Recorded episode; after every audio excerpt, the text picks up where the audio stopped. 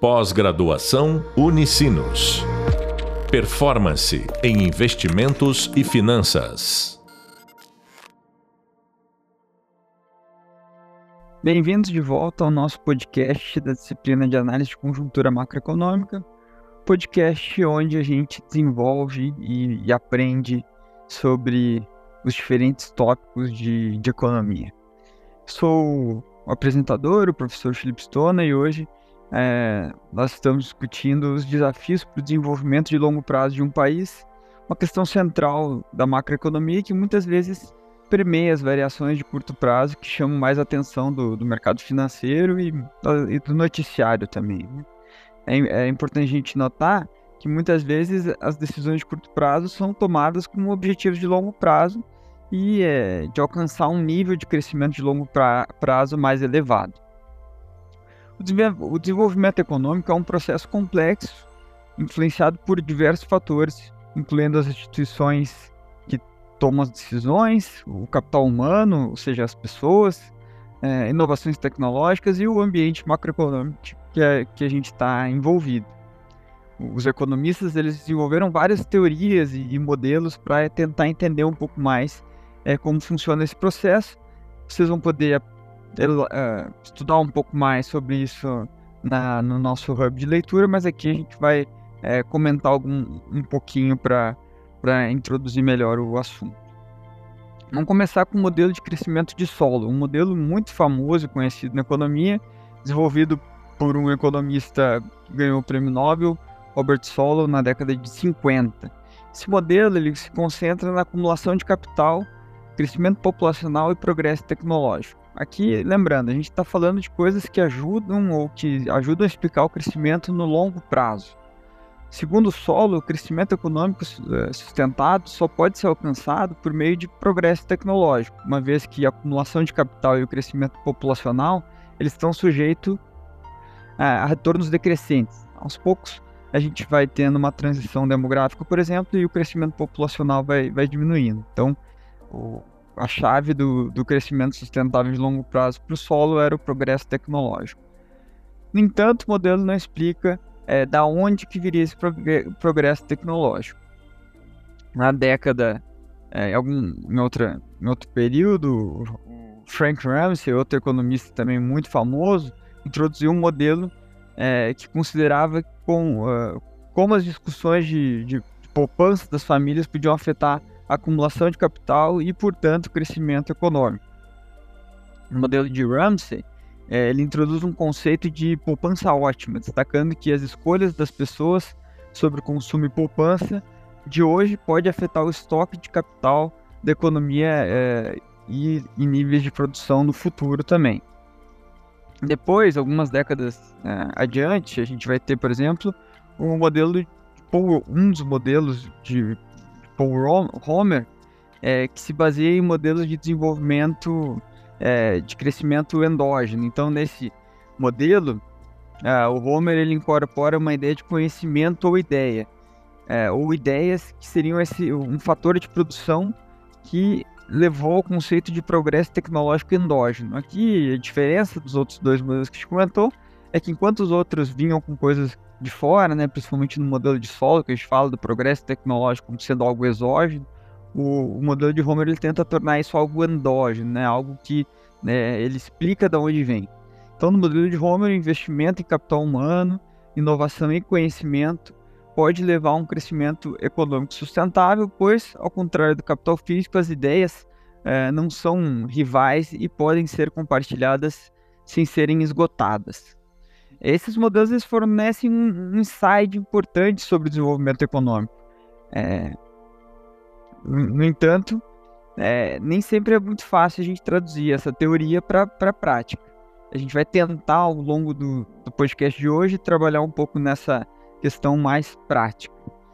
É, em primeiro lugar, a gente vai ter, assim, a gente vai ter vários desafios, né? Em primeiro lugar, é, fomentar o progresso tecnológico, a inovação, é, todo mundo sabe, não é algo muito simples. Isso vai requerer investimento em pesquisa e desenvolvimento, é um sistema educacional sólido e que vai nos permitir o desenvolvimento do capital humano e instituições que protejam os direitos é, e e propriedade e a propriedade inte intelectual, por exemplo.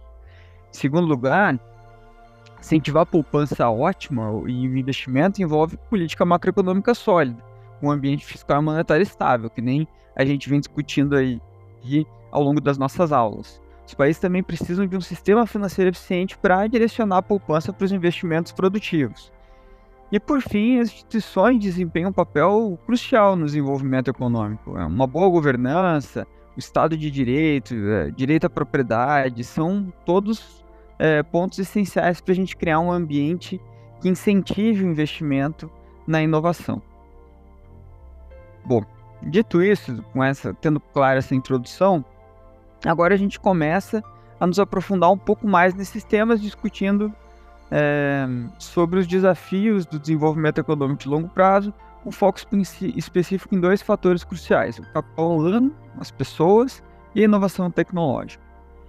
O conceito de capital humano, como vocês podem se lembrar, ele gira em torno do estoque de conhecimento, habilidades e saúde também acumulado pelos indivíduos. A importância do crescimento e desenvolvimento de longo prazo de uma economia não pode ser algo, a gente não pode subestimar isso, é algo muito relevante e por isso que a gente está aqui aprofundando é, o, nesse, nesse ponto. É, falando, ainda falando de capital humano, a educação é um dos elementos fundamentais do capital humano. É, ela não apenas capacita os indivíduos com as habilidades necessárias para eles fazerem, seja lá qual for o trabalho, mas também promove a criatividade, o pensamento crítico e, e, a, e a, a, capacidade das pessoas de se adaptarem.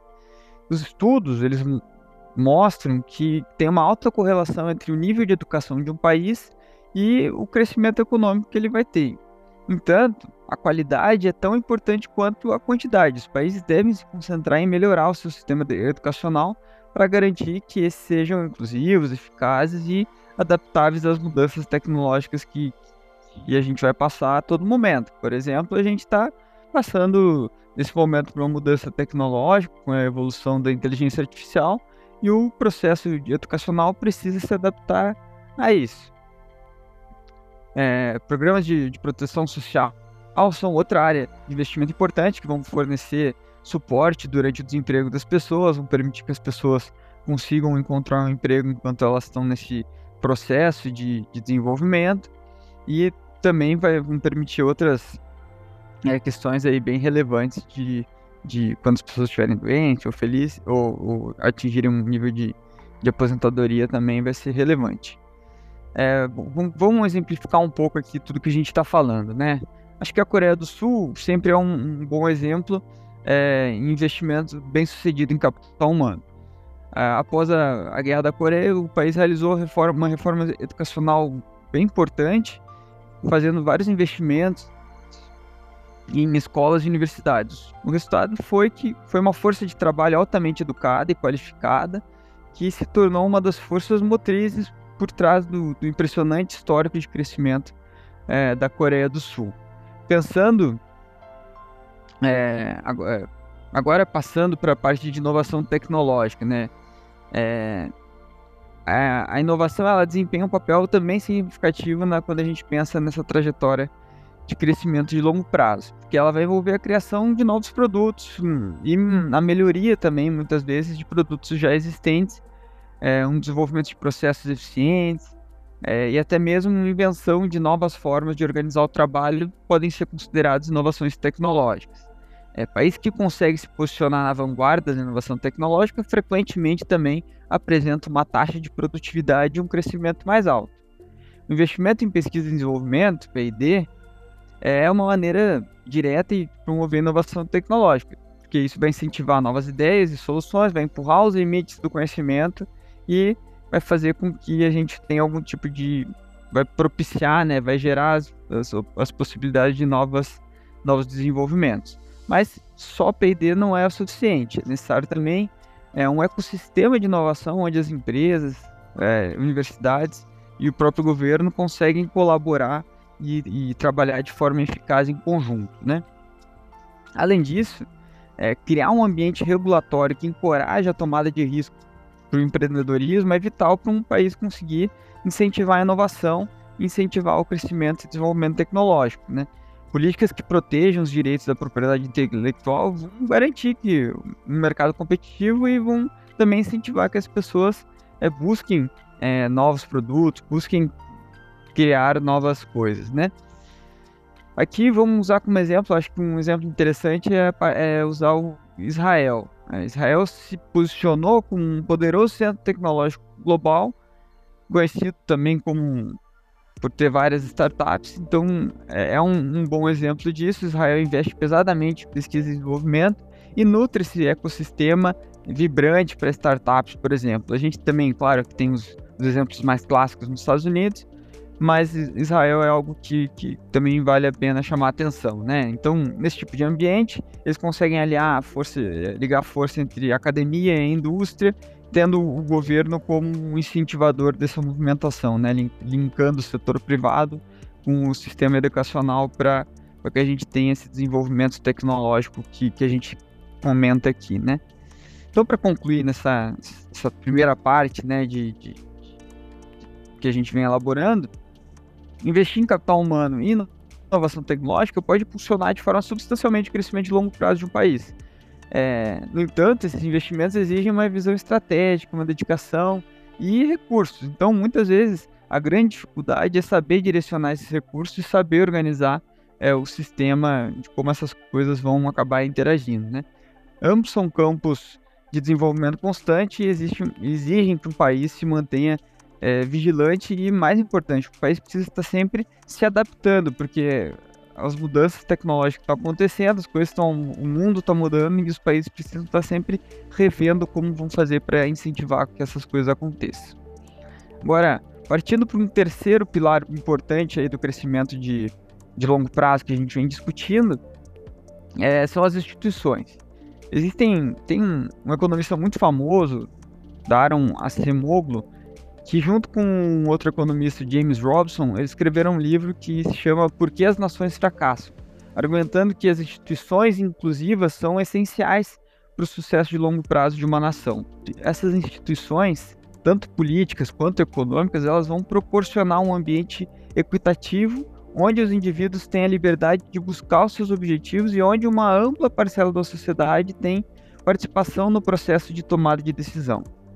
É, em contraste, as instituições extrativas são projetadas para extrair renda e riqueza de um subgrupo da sociedade em benefício de outros, sufocando é, a iniciativa e gerando uma certa estagnação. Então, eles fazem essa diferenciação entre instituições extrativas e instituições inclusivas, mostrando como é importante, é, como as instituições são importantes para que a gente tenha um crescimento de longo prazo sustentável. As boas instituições são os, os heróis no reconhecimento da prosperidade econômica, a gente poderia colocar assim, né? Elas vão garantir os direitos, os direitos de propriedade, vão proporcionar um ambiente justo e vão defender o Estado Civil, por exemplo.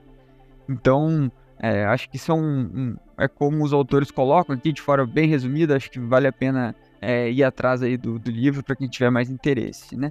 Um exemplo perfeito dessa teoria em ação perfeito não, mas um bom exemplo dessa delineação é a comparação entre a Coreia do Norte e a Coreia do Sul, né? Ambos são países que compartilham culturas e recursos muito semelhantes, seguiram caminhos institucionais completamente diferentes ali é, depois dos anos 40, né? A Coreia do Sul estabeleceu instituições econômicas e políticas inclusivas, levando a um ambiente, é, levando a um ambiente competitivo e de maior estabilidade política, enquanto a Coreia do Norte, como a gente sabe, é, optou por instituições poderiam ser definidas como mais extrativas, que resultam em uma estagnação econômica uma certa pobreza generalizada. Então, construir instituições sólidas não é uma tarefa muito simples. A gente sabe, é uma, é uma, uma, uma, uma dificuldade constante, vai requerer uma vontade política, compromisso com a transparência e uma responsabilidade é, com esse foco na inclusão.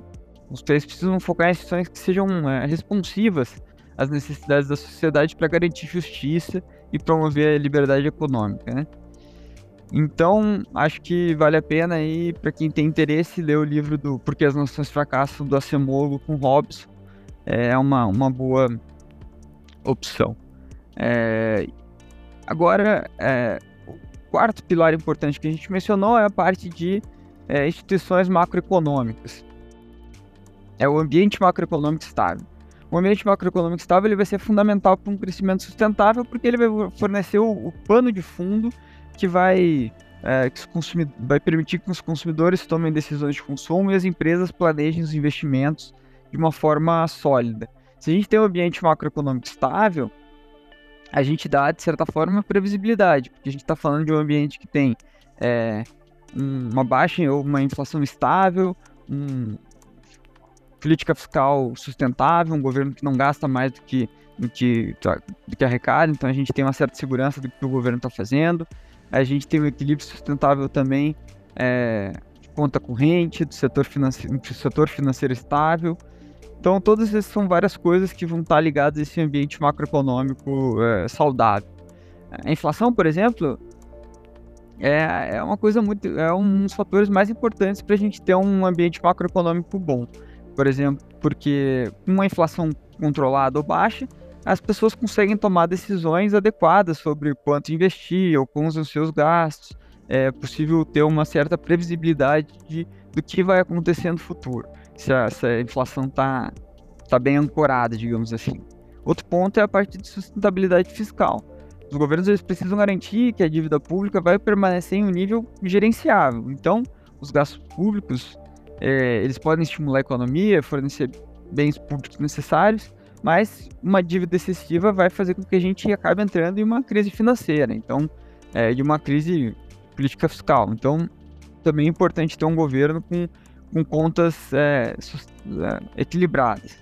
Outro ponto que é importante é a estabilidade do, do, do, setor financeiro, porque o setor financeiro muitas vezes vai ser é, aquele que vai dar contraparte né, para os investimentos, que vai fornecer é, empréstimos, que vai ajudar a fazer essa ligação é, entre como as pessoas vão conseguir mais recursos para fazer investimentos. Então, também é importante ter um sistema financeiro sólido e estável.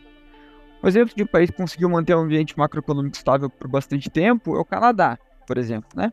Durante a crise de 2008, a, as regulamentações bancárias conservadoras do Canadá, juntamente com políticas fiscais e monetárias prudentes, acabaram ajudando o país a enfrentar melhor a tempestade, que foi a crise. Então, aqui fica um, outro exemplo importante. Agora a gente vai ter uh, também exemplos de, de outro lado, né? é, alguns exemplos de países que o ambiente macroeconômico frágil acabou sendo um desafio para o crescimento sustentável.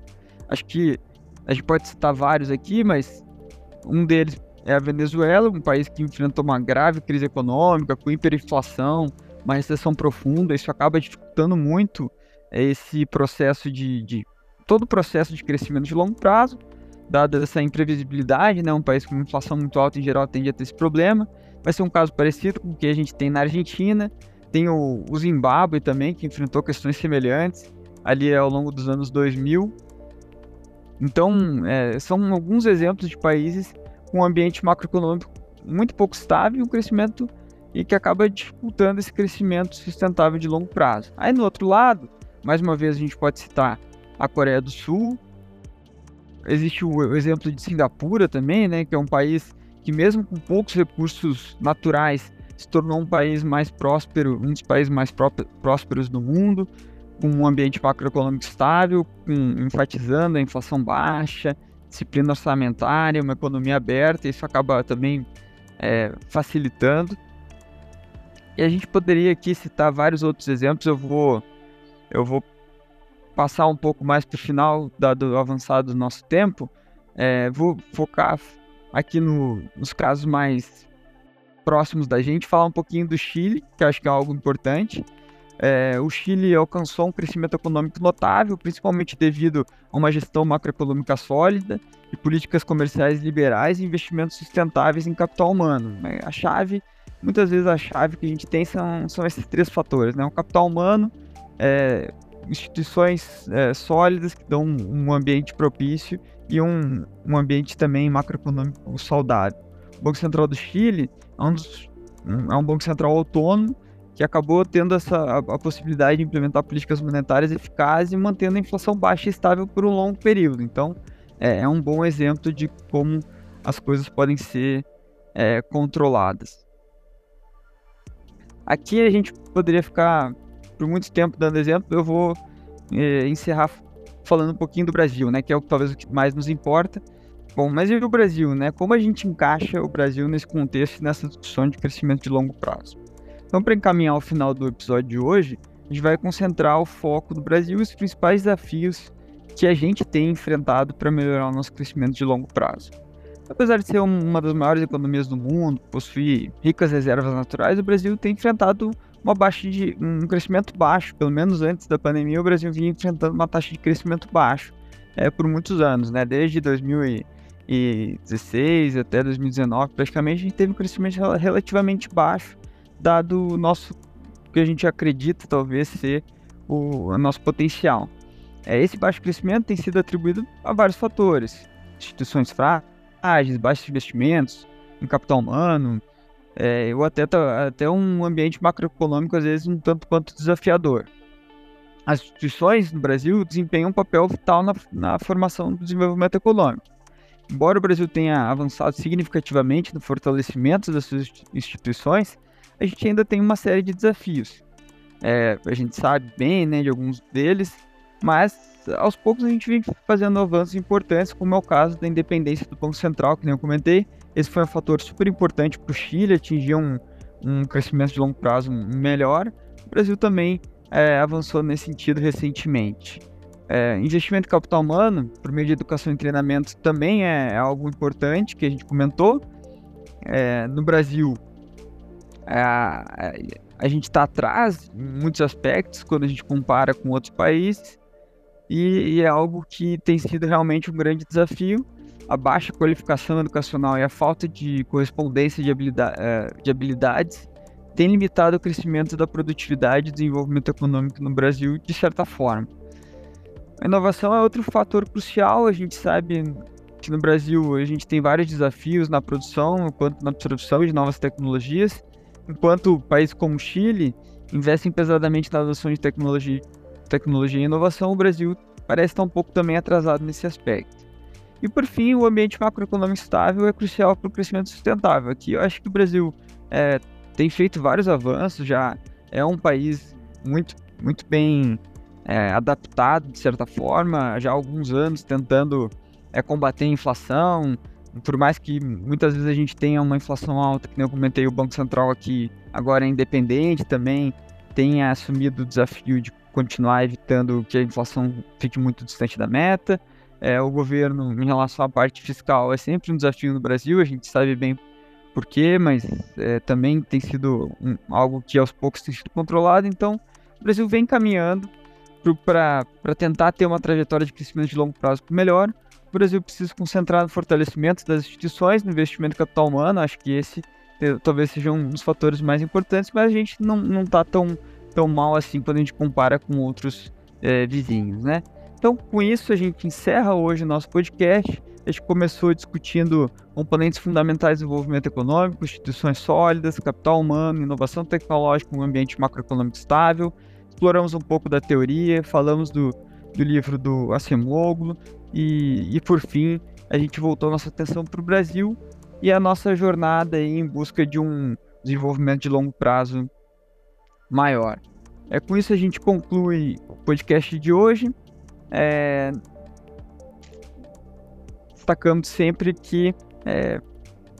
recomendando que vocês continuem lendo os materiais e acompanhando a, as nossas aulas. Temos ainda mais um podcast onde a gente vai trabalhar um pouco sobre os desafios de análise de conjuntura em países emergentes. Eu sou o professor Felipe. Muito obrigado.